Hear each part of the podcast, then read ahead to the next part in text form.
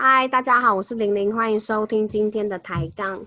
那我们今天一样由白景消失的玉人来陪我一起录这个节目。玉人 say hi，嗨，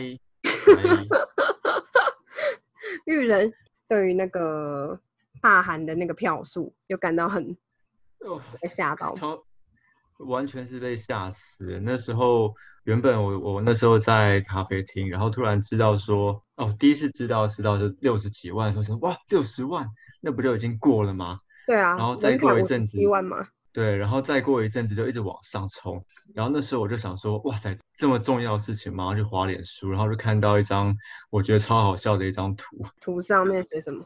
不知道你有没有看到那张，就是有一个梗图，然后是一个像太空人，然后他他要按两个按钮，然后其中一个按钮上面写记者会，然后另外一个按钮上面写汕头火锅。有哇，我看到这张哎、超白痴，看我觉得这张超好笑，超好笑一个。人都说好然后像是汕头火锅，对，然后那时候我人在咖啡店，然后原本我咖啡店是满满的，然后所有人都在讨论，哎，韩国要罢免成功了，然后所有人都说，每每一桌都不认识，每一桌都说，哎，我们要去吃汕头火锅，我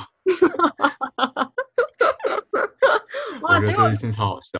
结果最得力的是汕头火锅店家，对，然后我原本那天晚上我也想要去汕吃汕头火锅，可是台北的汕头火锅店其实不多，然后可以想象大家都一定去打爆满。嗯，然后后来想说，好啊随便吃吃，然后再晚一点看的时候，我就看到脸书上很多人就贴各地的汕头火锅店，然后那个爆满。人流的载量都比原本的平常来高出很多。我是因为我们在逛书店，然后我就想说不会开这么快吧，结果好像到第一个前一个小时就超过原本预计就是门槛嘛，嗯，在一个多小时，我在看的时候就变八十几万了。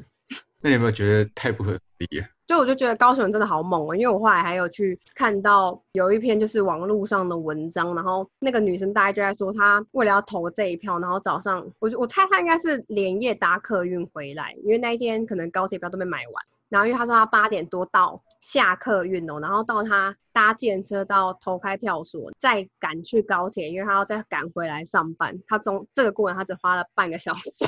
我有看到那一篇，他说他要一下车站，然后马上搭计程车，说要去前进国小要去投票。对，他从下火车站要搭去前进国小投票，原本的路程大概十几二十分钟，然后计程车司机已经知道他去投票，六分钟就把他赶到目的地。然后嗯他到了目的地之后，就跟大家讲说，大家就知道说啊，他马上九点钟的高铁又要再回台北，然后所有人都跟他讲说啊，没关系，你先投，你先投，我们不赶时间。高雄人除了就是很很凶很派之外，还其实还蛮有爱的，很猛哎、真是人情味的城市。超级猛。然后因为连接上一拜嘛，因为那上一拜我们大家都觉得不太可能会过，结果这一次这个比上次韩国瑜投票同意他当高雄市长的票数还要再多多几万张啊，八十，九万跟89现在是快九十四万了。结果整整多出了快五万。对啊，但你会不会觉得有点失落啊？我不会失落，倒是我家的我爸很失落。很失落。我最近回家都 不敢，我都不敢讲，因为我想说，虽然他们看起来好可怜，不要再刺激他了。你可以现在可以去买很多都韩国瑜的周边给他，现在什么他的一本书只要什么九块钱呐、或他的什么公仔娃娃都给他。哎、可是那一天其实开票的时候，我其实原本还真的是有一点觉得啊，心里稍微有一次觉得韩国有点 可怜，就是被人家这样直接大赏巴掌的打下来。不过后来他看到他的那个败选感言之后，就觉得哦，算了，我刚刚的那个铜金现在丢到水里好了。欸可是我觉得其实，我觉得现在好像看到，虽然不知道他之后会有什么规划，但现在感觉好像是这么好笑的一个人，看一次少一次。然后嘛，你就去联署啊，这样哎、你 联署韩国瑜去选台北市长。哎、你你想想看，在整个政坛里面，上一个这么故人怨又这么好笑的人，大概就是马英九，但都会有一种啊，他上位的时候就觉得很堵烂，然后他下去就觉得啊，以后看不到他，有一种是不是？对，好可惜哦。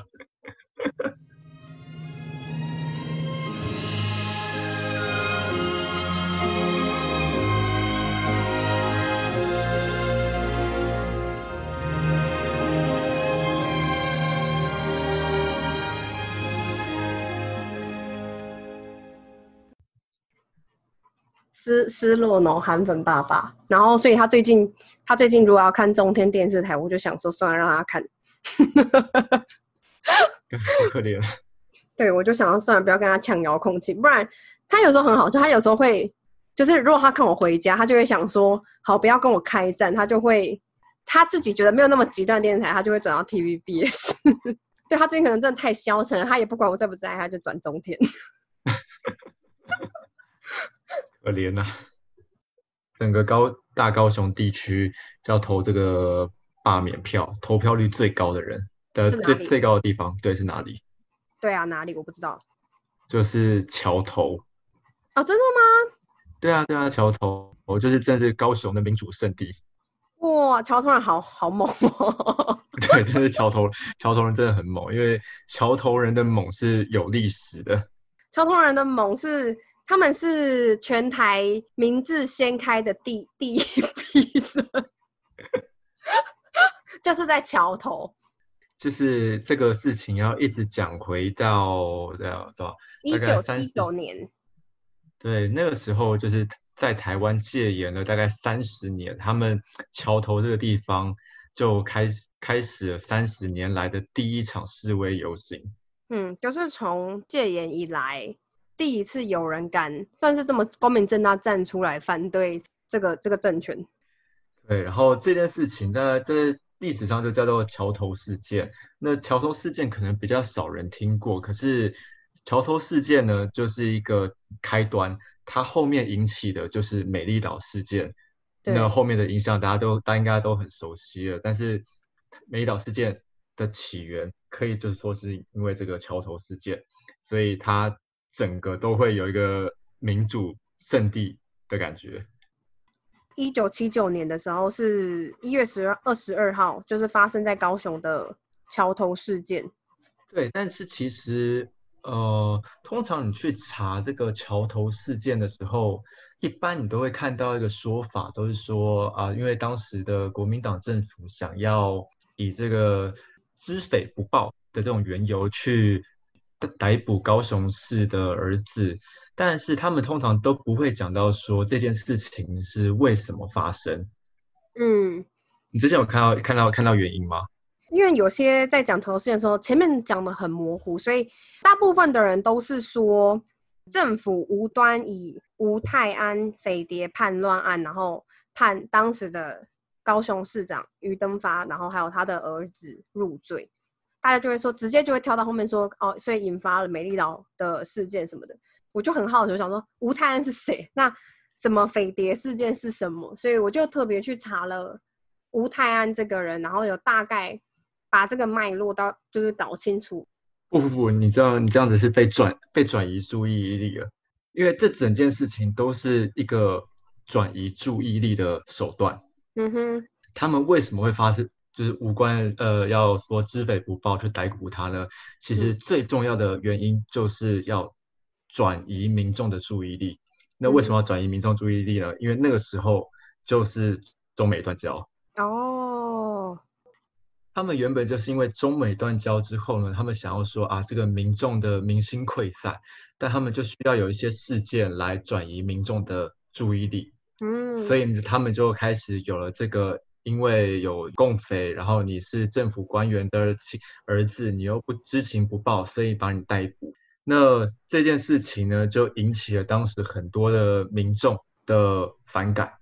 对，引起反感之后呢，他们就很快的想要把这件事情给平静下来。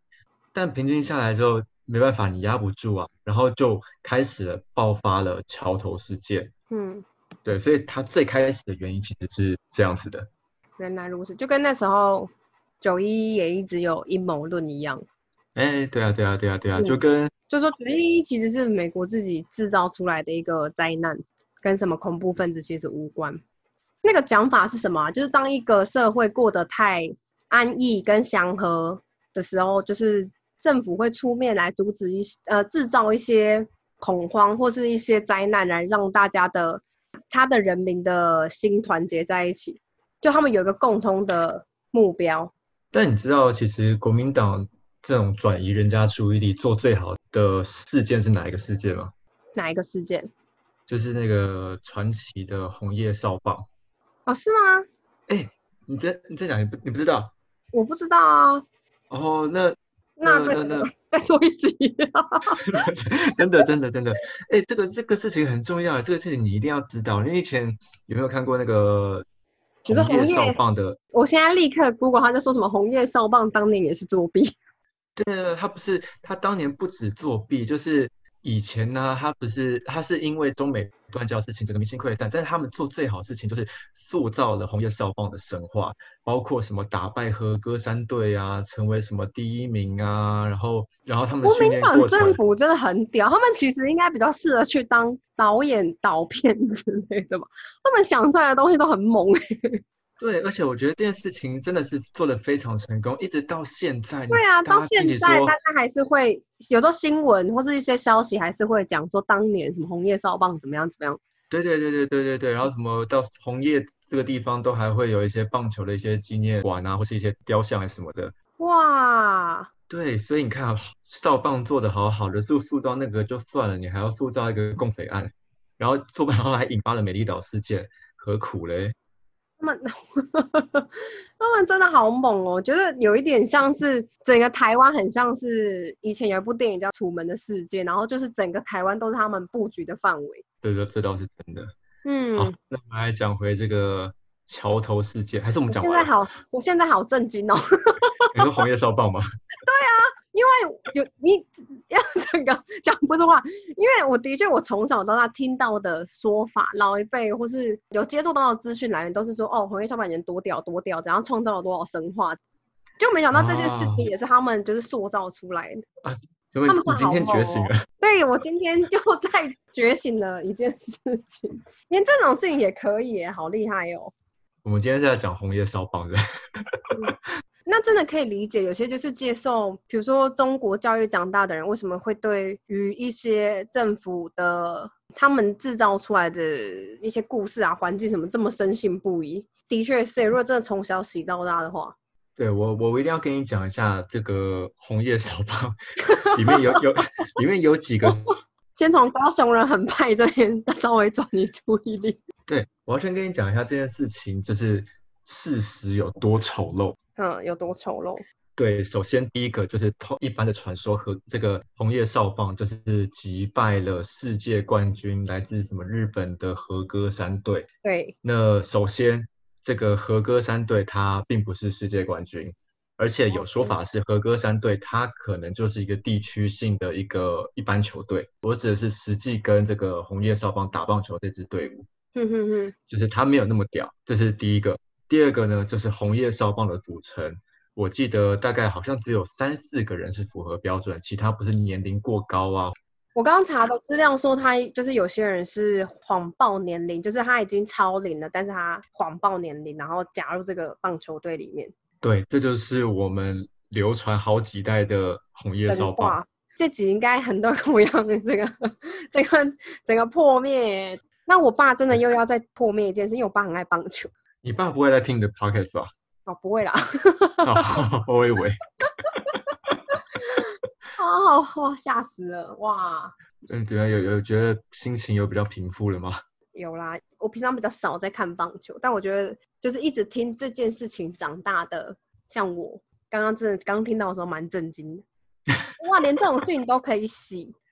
好，我们震惊完这个红叶少棒之后，我们来讲一下他这个政府塑造。转移注意力的失败案例，失败。刚刚那个是成功的案例，因为你看，有人就是像我，到现在被洗到现在才觉醒，好久。然后失败案例就是，就我们要讲桥头事件，然后洗失败了，就是你就会看高雄人有多派。所以呢，这个桥头事件是这个桥头，或是整个高雄地区的民主的启蒙地区，所以。一直到现，包括他也做出了投票率超过五成五成的投呃五成的投票率，这也是很屌哎，超过五成很很屌哎，因为其实你要想，很多人其实根本也不住在桥头吧，就算他的户籍是登记在桥头里面。对啊，所以我觉得这个地区的政治事件还是会有影响力。嗯，对。然后我们刚刚讲了这个，就是高雄地区投票率最派的这个地区，然后我们来讲讲整个高雄的派。对，然后我还跟你说，这是高雄的人的派有多派。因为第一个事情就是要讲到雄中，雄中，哎，雄中真的派。对，但是你以为我要先说这个这个雄中事件吗？没有，我要先说雄中。为什么雄中怎么了？雄中今年有发生一件事情，我觉得熊中人很猛，respect。什么事？就是他们的毕业歌，你有你有 follow 到这个世界吗？我没有，我有听到主女的，我的主女的那个毕业歌真的是超前超前部署十年，但我没有听到熊中的那个毕业。不是，我们先聊聊，就是先谈一般的这个毕业歌啊，通常不都是什么？就是一些轻轻的小风格，对对对，有吉他，然后就是一个女女主唱，然后就会唱一些很青春的内容，就哦要毕业啦，未来的展望。对，现在要么就是两种类型嘛，因为一个就是校园的自创曲，要么一个就是什么五月天什么笑忘歌啊、干杯啊这类。熊中就是猛，熊中他们今年的毕业歌是六年前的歌，嗯，然后六年前它是朴学亮的歌，它叫做《超跑情人梦》，真的。对，然后重点是《超跑情人梦》这这首歌，其实是二零一四年的时候就就出来了。为什么今年这么红？其实是因为被那个张家兄弟带起来的，可以说是游戏电玩界的肥宅代表。然后反正他们就是两个两个肥宅，然后会玩呃游戏实况，然后都不穿衣服，然后会脏话满天飞的那种。那这首歌就是因为他会在开头的时候会放，然后他们也会边放边唱。这首歌就莫名其妙红起来，红到就是当时二零一四的时候，可能只有几十万的点阅率，到现在它已经超过两百三十万了。他说堪称是补学亮子曰之后的代表作。对，连这件事连卜学亮自己都注意到了，很猛。有机会了，我呼吁大家，真的是你要听一下《超跑情人》这首《超超跑情人梦》这首歌，嗯，因为他这首歌有魔力。你第一次听的时候会想说，干这三小，然后第二次听，就会觉得，哎干，好像有点有有有搞头，有搞头，然后你就会被洗脑。我我看了一下，就是熊中的投票数，它是以压倒性胜出诶。对，没错，压倒性胜出。熊中人真的很叛逆。对，真的大家要听一下这首歌，然后想说，哇塞，熊中人真的是很猛。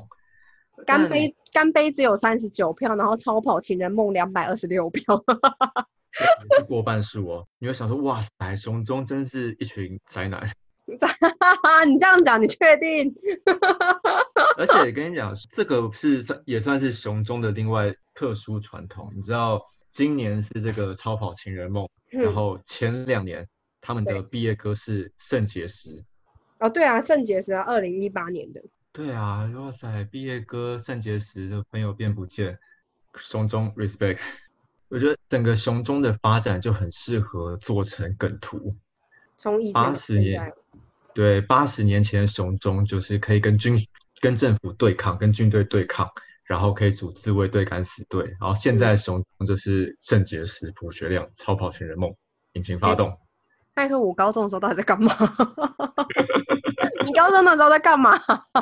哎，可是熊中，如果你去看他的历史，你就会发现，他真的是很猛。他们不是大人猛哎，他们连就是从小就开始猛，从从高中生就开始猛。高雄人就是派，对，从小派到大。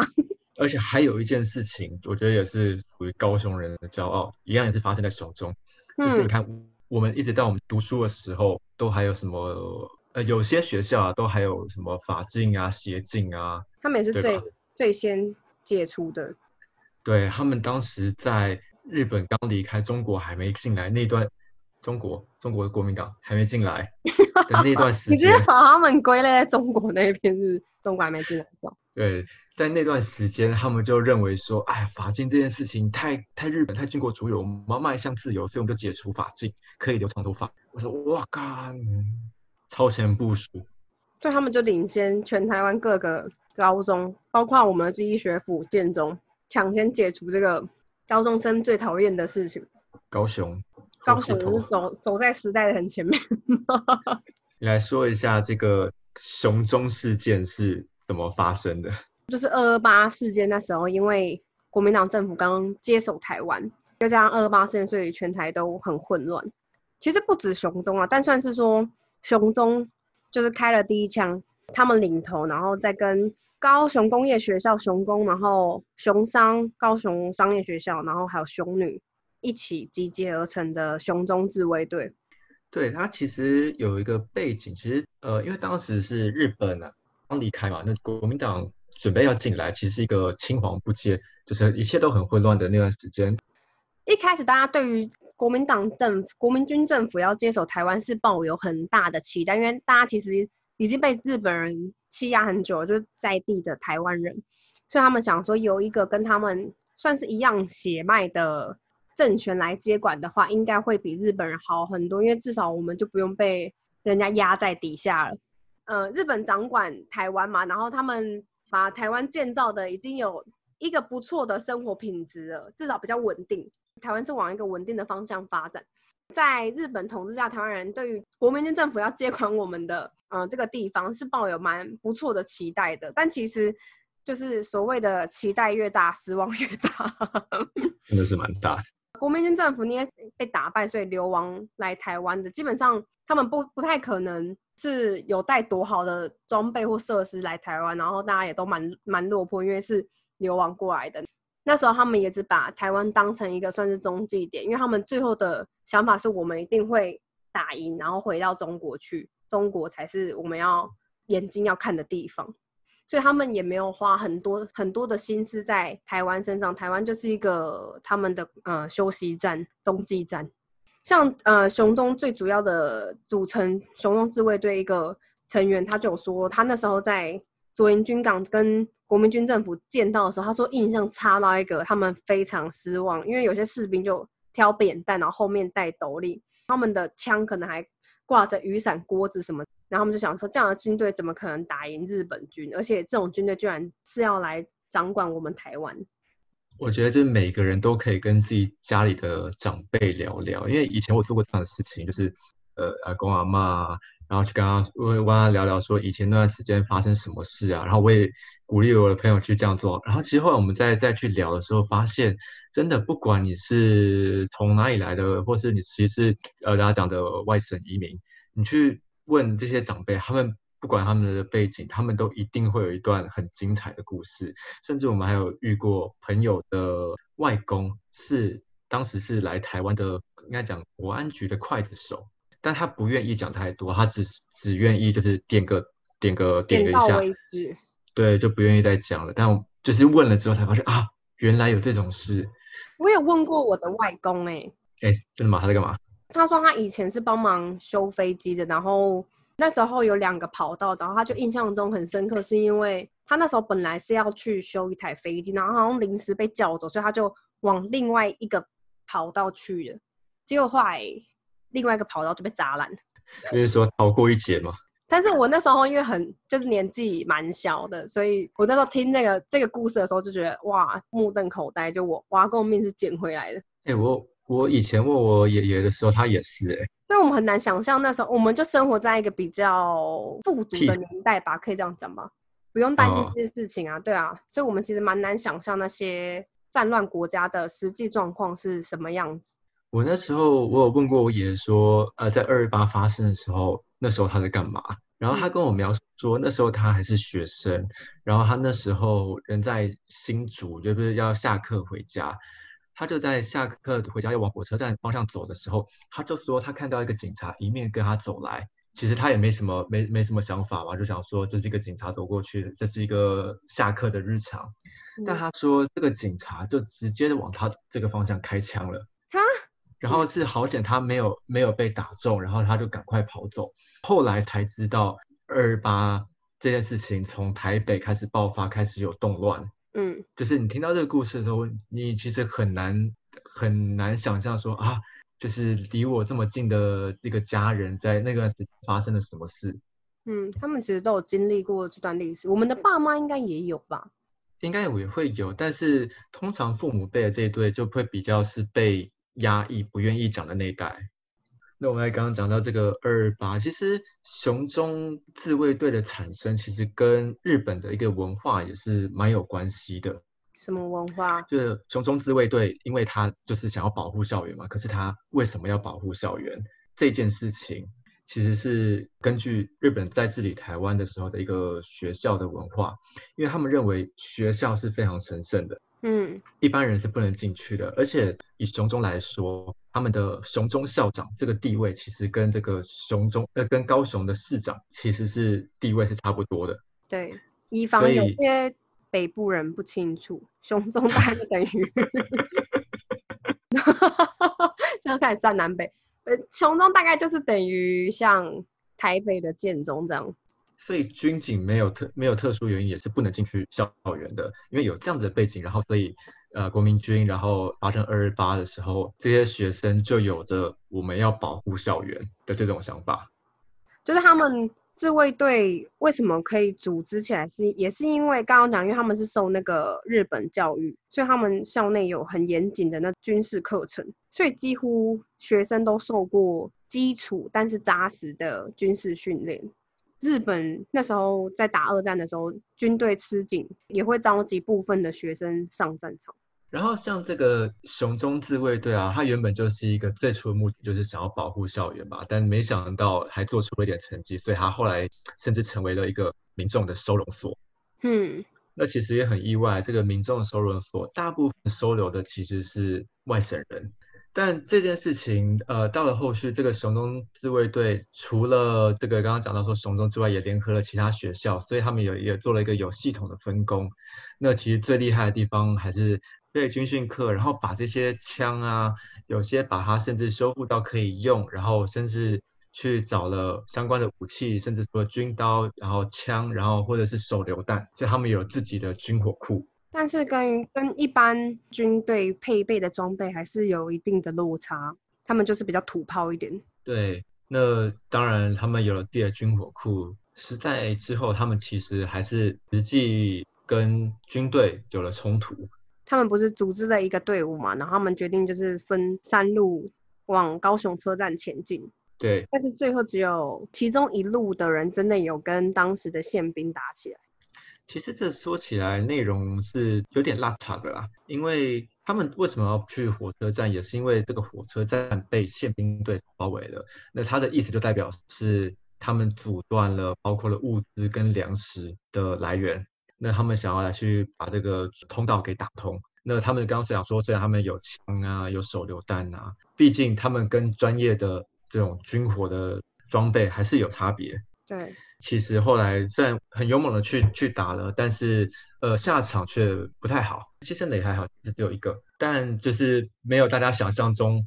那种轰轰烈烈的军火枪战，没有大家想的说，就是学生自主团队跟电影一样，然后到最后就战胜 当时的国民军政府，然后打胜仗没有。但精神是很猛啊，精神是猛。哎，他们当时才高二，哎，高二几岁啊？十七岁。然后他们要对上的是有打过仗、上过战场的正统的军人，都拿实刀实枪，不像玩游戏你死了重来，他们就是子弹打下去你就是白了。对，而且他们组的是敢死队。对这件事情，我觉得哇塞，太猛了！难怪高雄人就是派，高雄人就是派。哎，他们才十七岁，那时候他们学生跟宪兵其实对弈的蛮久的，五六个小时。你想那个，像心理素质你也要很坚强，你才有办法撑得下去。这件事情在火车站跟宪兵开始有冲突嘛？那后来开始有人调停，所以两方撤退了。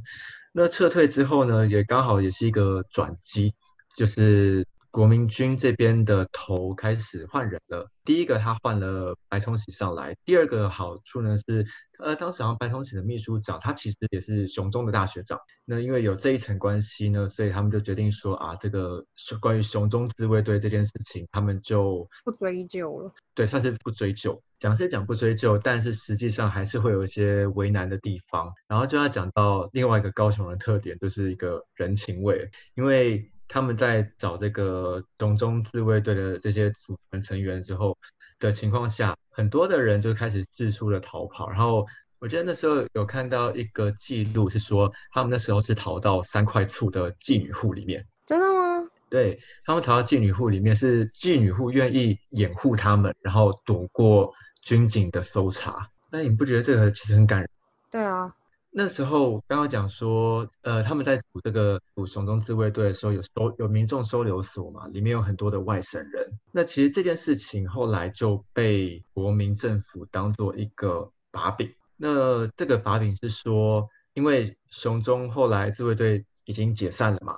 在国民就讲国民党了，国民党他们的政府的资料，那哎，他们可以自己勇于承认一下他们做过事情。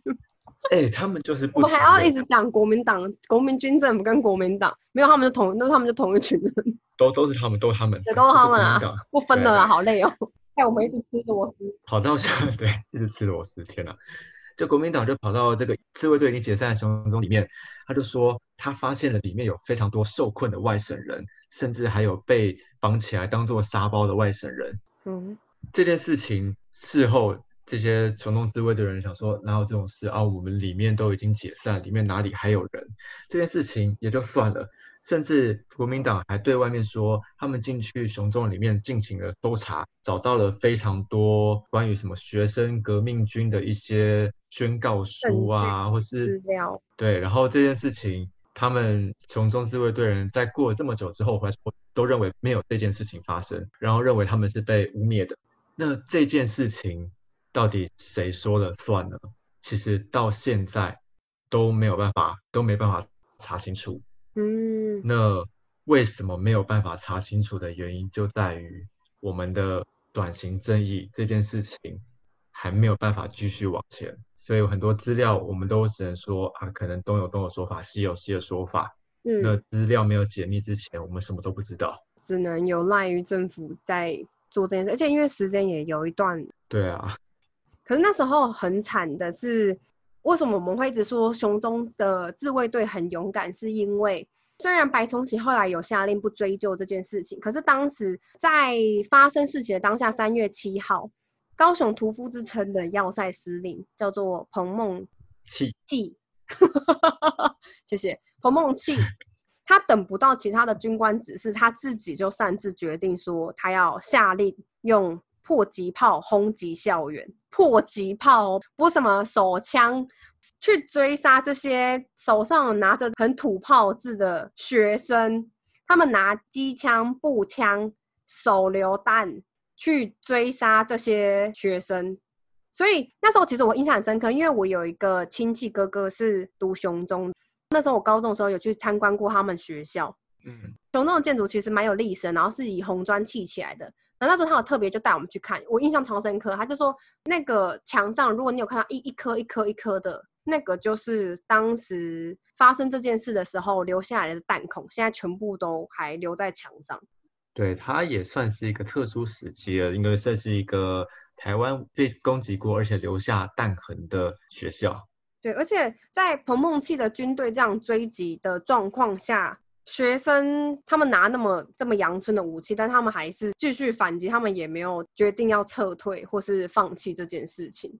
当时后来就他们已经有点像是无差别攻击了，加上二二八这件事，我记得那个时候我有看到资料是说，他们市政府前面淹的雪大概有一公分这么高，就是你踩在地上脚趾头会被淹过去，因为童梦境整个开杀意了。他隔天又调来更大口径的，就是我们刚刚讲迫击炮攻击，但是他们事后都把这些破坏的地方啊、洗劫的地方，全部都归类在学生的身上。这个手法有没有听起来觉得蛮熟悉的？熊中直到后来在四月十七号的时候才又重新开课，不过复课之后他们就开始有一些很奇怪的要求，上课、上学、放学的时候都要直接回家。他们不能集结同行，还要佩戴说“哦，我是学生”的勋章。熊中的每一个学生都要针对二二八事件写一个自我表白，自我表白还必须要以日期为准，从二二八当天写到三月十三号。你想得起来？你昨天跟谁吃饭？你又见了什么人？中间聊了什么过程？有没有参加过什么聚会？要写下来。昨天的事情我都不记得了。啊，我他写一整的长串。那个时间的不只是高雄，其实各地都有这样子的，真的是很惨烈的镇压。哎，我突然想到上个礼拜我们是在讲那个 V 怪客吗？对，郭背红。嗯。但我们那时候在讲到独立建国联盟，那时候我们上礼拜不是讲到说他们什么分不同的阶段啊，然后做不同的事情。对。对我，我想到上礼拜有一件事情，我觉得很值得拿来说，但我忘记说了。什么事？就是台湾独立建国联盟，他们呃有讲说，他们很多目标是包包括宣扬台独啊，包括就这些政治受难者啊。对，其实，在他们的里面，他们对于台湾人有做一个定义，毕竟他要宣扬台独嘛，那总还要界定一下，下台湾人是什么？谁才是台湾人？你先猜猜看，他们怎么定义台湾人？嗯，曾经在台湾生活过的人。我你真的太狭隘，你太小看这个台湾独立建国联盟了。那你自己的定义的台湾人是怎样？我觉得他们说的蛮好，我这个定义就跟他一样。你不要这样，先知道答案就这样照抄哦，看不起你。他们说的好啊，你就会觉得哦，这么久以前认同认同认同，对，认同认同。那里面在里面明确的写说什么是台湾人呢？他们认为不管你从哪里来，不管你是什么人。只要你认同台湾、喜欢台湾，你就是台湾人。他们就是说，有认同台湾是一个国家的，然后喜欢这块土地的，都是台湾人。对，但你知道，我觉得他这个认同法好的地方是在哪里呢？就是他在想，那个时候他们是一群黑名单回不了台湾的人。对。那跟他们的对立面是很更多可能来自中国国民党外省的这些人。嗯。那他们认为的台湾人是不计较你从哪里来，只要你认同台湾这块土地，然后你喜欢台湾，你就是台湾人。所以在他们的脉络里面，他也不跟你分分成外省了。他把那个界限都抹掉，他不以对啊去划分，他不以就是实质上的，比如说血缘啦、地区来划分是不是台湾人这件事情，是不是台湾人这件事拉伸到变成是。你自己你喜欢就是的问题一家人啊。对对对对，我们不要分的那么细。大家都是台湾人。大家都是台湾人。哎，想到这个事情，来问你一下。嗯。这个如果有一天真的台湾独立建国，有一个台湾共和国，你想象它会是一个什么样子的？这个中间一定要，我们还是要经过很多的改革，不管是重新改宪法也好啊，这些都是。如果假设这哪一天会变成台湾共和国，我觉得台湾应该是个会走在意识很前面的国家吧？为什么？为什么？因为我们全部的台湾人都要经历这些事情啊。哦，你是说他的制度或是他的想法走在国际很前面？相比其他的国家，人民的素质会比平均上来讲会比较好一点。我想象，如果真的有这个台湾共和国的话，我觉得第一个他应该也就像刚刚说的，就是我觉得他很多事情会走在很前面。嗯，我想象这个共台湾共和国里面，原住民是被独立出来的。你说像他们就会有一个自治区？对对对对对对对，我希望他会是那个样子。嗯。然后，也许我们要进到那个地方的时候，我就知道到那个地方至少是他们自己管理自己，不会是呃用我们的法律或是文化习惯去去规范他们。嗯，对，其实这个会关注的人比较少啦。那我来讲一个大家一定都不知不太知道，但是我觉得蛮悲哀的一件事情。什么事？你知道阿美族的族服是什么颜色？大家像我就会想到红色，哎，对对对对对，这是你想想要听到答案，对不对？对对对对对，这就是我想听到的答案，但不是，嗯，呃，应该说啊，在是与不是之间啊，它可能有部分是红色，但不是大家想到的那个印象。对，你知道在台湾有很多族嘛，那阿美族又是所有原住民里面人数最多，然后他们都会有一个说法叫做阿美霸权，因为他真的是人最多的。就像对原住民来说，就有一个汉人霸权一样。嗯，在这个人最多的阿美族里面呢，在大家印象里面，或是大家在政府的一些宣传里面，都会他啊，他们穿着就是红色的衣服啊，呃，唱歌啊，跳舞啊。那红色其实不是他们原本族服的颜色，那他们原本的颜色是黑色的。那那红色这件衣服是怎么来的？红色这件衣服呢，就是我们认为红的喜气，所以你穿红的吧。哦，真的吗？是因为阿美族很常需要在一些什么国宴啊上面表演，所以以汉人的传统文化想说，红色是红的喜气颜色，所以就希望他们在这些表演场合上穿以汉人文化上面代表的红色。对，更符合我们对他的想象，就没事就唱唱歌、跳跳舞，整天没事干，然后喝米酒这样。哎，对对对对对对对。对，所以其实这件事情是一个很有代表性，可是大家又不太知道的一件一件事情。那对于原住民来说，当然也有很多的原住民不知道，或是阿美族不晓得这段历史。对，当然还是有一些部落他们知道这件事，然后他们也有一些人想要穿回这个黑色的族服，但在整个阿美族里面来讲，还是算少数。那除了这个事情以外，除更有最近几年常常会发生一些，比如说像。原住民就是用自己的传统文化去持有猎枪，然后就被抓。对，的这种事情，所以我想象枪支管哦。对啊，所以我想象如果有这个共和国，我希望它是那个样。其实蛮尊重不同的族群的文化。搞不好还要拿护照进入 阿美国、林普国，听起来很好玩。搞不好还可以买免税品。哎，好棒哦！那我支持。不过，的确是不会被单一的文化的想象限制住。他们有不同的文化，然后自己制定不同文化底下他们需要的生活条件。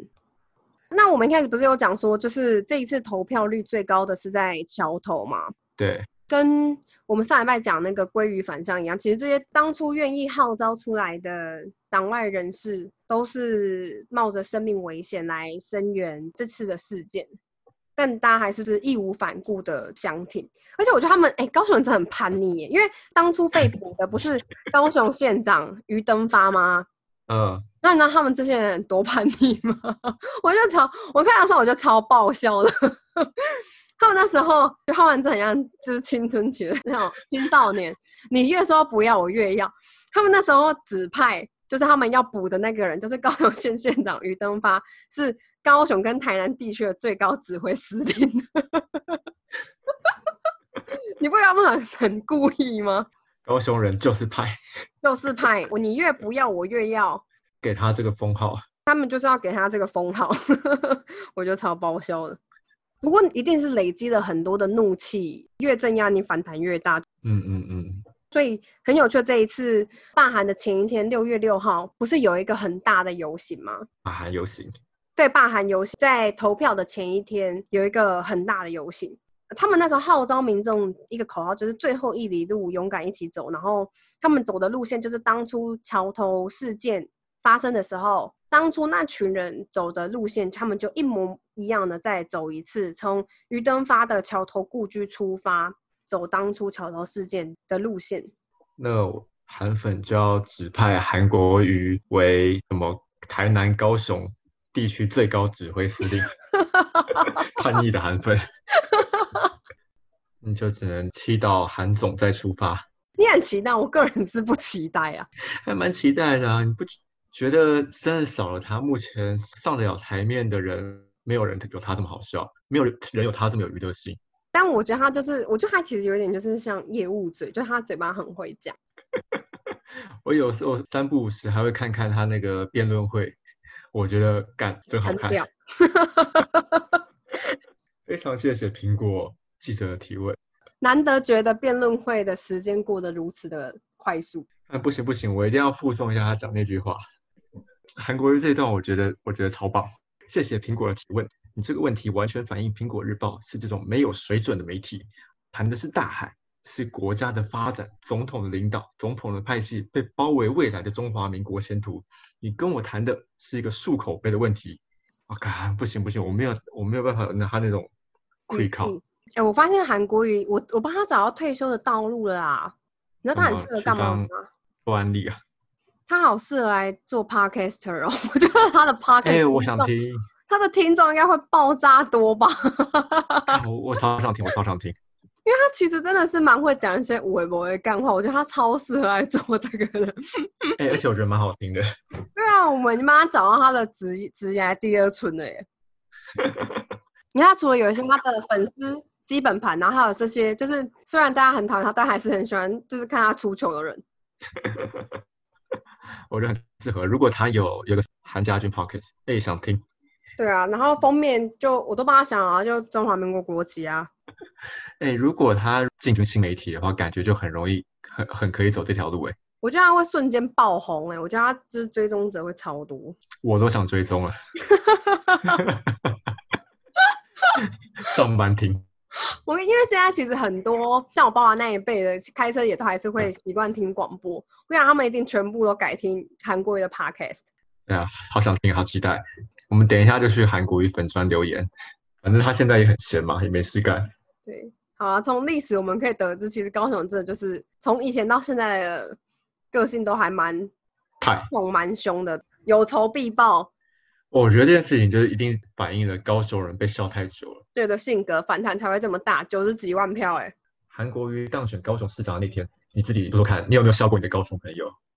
没有，我整个其实我真的是觉得有点不可思议耶，因为嗯，高雄其实长时间以来都算是绿营的大票仓，光看辩论你就会对韩国瑜这个人有很大问号，因为他讲的话就是他每次都答非所问嘛。我自己觉得跟。国民党长久以来没有一个代表性的人物有关系，因为就算是国民党支持者，他们已经长久以来就有点不知道要支持谁，因为他们没有出现一个很明星的人物或是他们喜欢的人。然后他们现在又处在一个青黄不接的时段，因为国民党大佬又不愿意放权，所以他们其实年轻一辈的人也很难出头。所以在国民党现在这个状态下，突然出现一个很像救世主的人，然后就大家原本。已经有点消极的国民党粉都疯了，就是终于出现一个可以让他们值得骄傲、可以拿来说嘴的人，我觉得是造成这个现象。我自己觉得啦。